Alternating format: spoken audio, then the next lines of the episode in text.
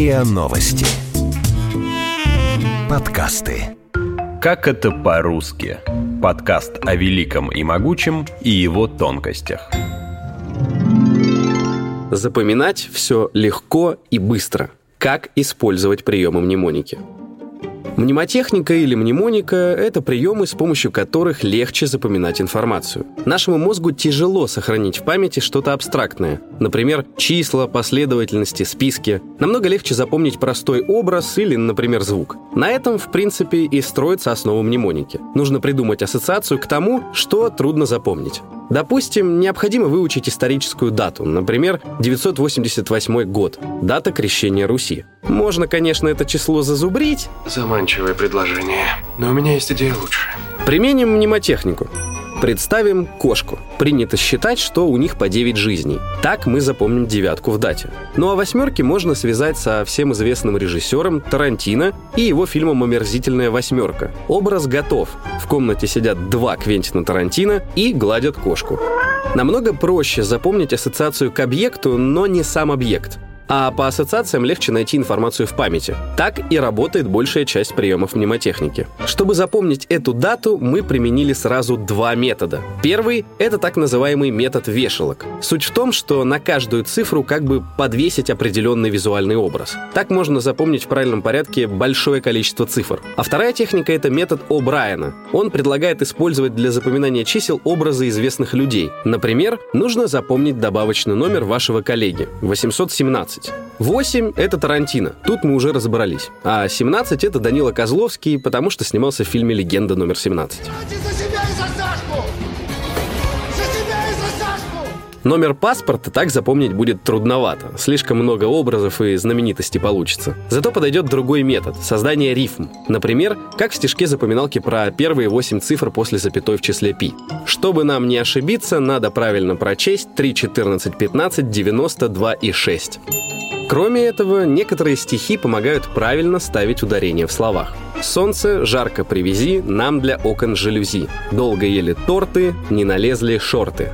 Или «Звонит звонарь, звонят в звонок, чтоб ты запомнить верно смог». Срубили ель, сорвали щавель. А если вдруг засомневались, как правильно, надеть или одеть, то поможет всем известная и простая мнемофраза. Надеть одежду, одеть надежду. Мне нужна твоя одежда, твои ботинки и твой мотоцикл. Мнемоника — это не что-то новое. Она существовала до изобретения письменности. В детстве папа рассказывал мне об одном друиде. По-моему, Панабимикс. Пан... Панасониксм. Э, кончается на X, Угу. наверное. Матью Косовикс? Начинается на пано, Да, ну. а заканчивается на мякикс. Может Или быть, микс. это Паноптику Микс? Нет, пане... панорами... Он друид.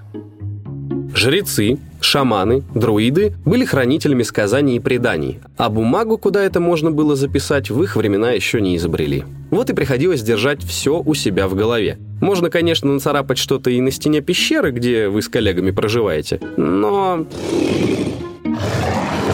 Но и после появления письменности легче не стало. Люди годами находились в пути, пересекали пустыни и моря, пробирались через леса и джунгли. Уже приехали? Нет! А теперь приехали? Да! Честно? Нет! Мы уже приехали? Нет. Мы уже приехали? Нет, мы приехали! Мы уже приехали? Нет! Мы уже приехали? Уже приехали? И совсем И не совсем не смешно. Взрослые так Взрослые себя так себя не ведут. Вот почему, Почему не любят не любят великанов. великанов? Ага, проиграл. Ага, проиграл. Больше ни слова не скажу. Наконец-то! Как долго? В самолетах хоть кино крутит, а тут нет. Мы едем в три девятое королевство. Стало быть, оно находится за три девять земель. А что делать, если во время путешествия вы потеряли особо ценный талмуд, который был в единственном экземпляре? Получается, что надежнее всего было держать все в голове, ну или хотя бы дублировать особо важную информацию в памяти. Считается, что мнемотехникой пользовались еще древние египтяне и индейцы майя. Греки вообще были чуть ли не фанатами мнемотехники. Ораторское искусство было у них в почете, а выступать перед слушателями с конспектом в руках как-то несерьезно. Видимо, это и подтолкнуло оратора и философа Цицерона изобрести свой метод. При подготовке к выступлениям он прогуливался по своему дому и мысленно размещал в нем ключевые моменты своего выступления. А уже во время произнесения речи вспоминал эту прогулку. И... Короче, тут проще на примере. Допустим, запланирован праздничный ужин и важно ничего не забыть купить в магазине. Список следующий. Вино, сыр, яйца, утка, спаржа, рукола и помидоры черри. Конечно, многие сейчас скажут, запиши в заметки в телефоне и не парься. Но мы здесь говорим про мнемотехнику, а значит подсматривать в телефон строго запрещено. Итак, нужно мысленно расставить продукты в хорошо знакомом помещении, которое вы с легкостью сможете представить в деталях. Лучше не думать долго над ассоциациями, чем они проще тем лучше, даже если они абсурдные. Например, вы просыпаетесь, в центре комнаты ковер. На нем растет рукола, которую щиплет утка. Идете в ванную, наступаете на яйцо. Очень неприятное ощущение, но так даже лучше. Сильная эмоция помогает легче запоминать. Уже в ванной открываете шкафчик, где вместе с зубными щетками стоит спаржа, а из крана вместо воды течет вино. Идете на кухню, у раковины на месте пористой губки лежит сыр с дырками, а рядом с ярко-красным тостером разбросаны томаты черри. Теперь, когда вы окажетесь в магазине, нужно снова проделать этот этот мысленный путь, и вы точно ничего не забудете купить. Но это не точно. Кстати, если в магазине вы вдруг встретили дальнего знакомого, и вот он уже идет в вашу сторону поздороваться, а вы судорожно пытаетесь вспомнить его имя,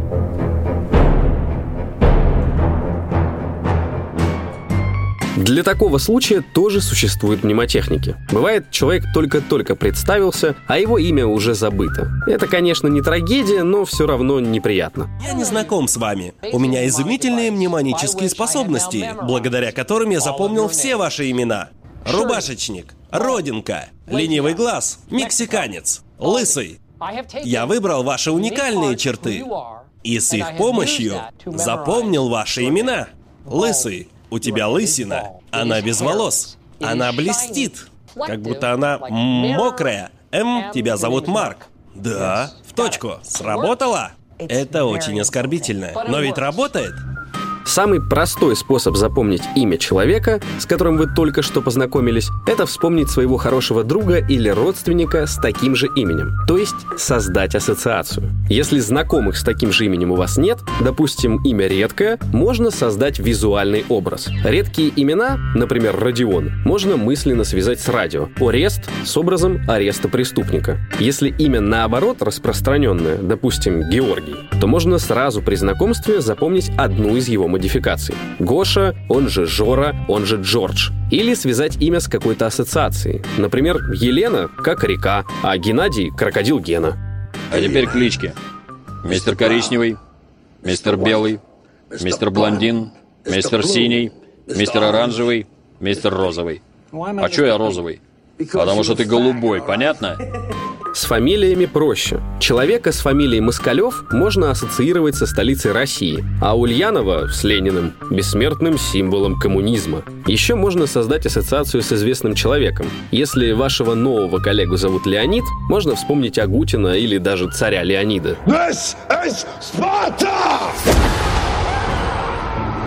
Мнемоника пригодится и при изучении иностранных языков.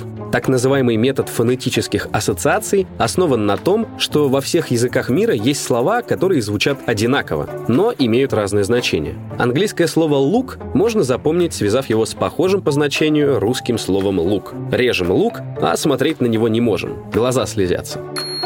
Иностранцы этот метод тоже не стесняются использовать. Англичан и американцев учат фразе «я люблю вас», используя созвучную «yellow blue bus» – «я люблю бас». Эта фраза будет звучать смешно на русском, но ученик со временем поправит произношение. Всем огромный привет, меня зовут Джастин, и сегодня мы можем провести с вами очень честный разговор. Я буду вам объяснить, почему и я, и другие иностранцы просто не доверяют русским. Согласно другому методу, нужно запоминать иностранное слово не как перевод в родном языке, а сразу ассоциировать его с тем, что оно означает. Чтобы выучить слово «кап», представьте себе чашку чая. Воображайте, как пьете чай и несколько раз произносите слово «кап». В конечном итоге сможете дублировать все свои мысли на английском. К мнемотехнике прибегают и при изучении азбуки Морзе. Хорошо подойдет метод дробления на слоги. Работает он следующим образом. Смотрим, сколько точек и тире у буквы, далее подбираем слово с таким же количеством слогов и пропиваем его созвучно коротким и длинным звуком, то есть точкам и тире. Чтобы еще сильнее упростить запоминание, нужно подбирать слово, начинающееся на ту же букву. В азбуке Морзе R — это точка-точка. Запомнить можно, пропев по слогам слово «решает». Короткие слога — это точка, длинные — это тире. А буква «и» — это две точки. Используем слово «иди». Оба слога короткие, значит две точки. Просто зазубрить обозначение каждой буквы и символа без каких-либо ассоциаций в разы труднее. Активизирую удвоитель объема вашей памяти. Удвоитель активизирован. Мнемоника поможет надолго и надежно закрепить в памяти числа и символы. Пароли, телефоны, номер паспорта, страхового полиса, банковского счета – все что угодно. Но не стоит заблуждаться, будто мнемоника подарит вам суперсилу, как таблетки из фильма «Области тьмы» или наградит чертогами разума, как у Шерлока Холмса. Главное не увлекаться и не менять полностью осмысленное запоминание на механическое заучивание. А то станете как герой одноименного фильма «Джонни Мнемоник», который пожертвовал своими детскими воспоминаниями ради информации, которой даже не мог воспользоваться. Кстати, рекомендую, если не смотрели, классика киберпанка. Вы слушали эпизод подкаста «Как это по-русски». Подписывайтесь на подкаст на сайте ria.ru в приложениях Apple Podcasts и CastBox. Комментируйте и делитесь с друзьями.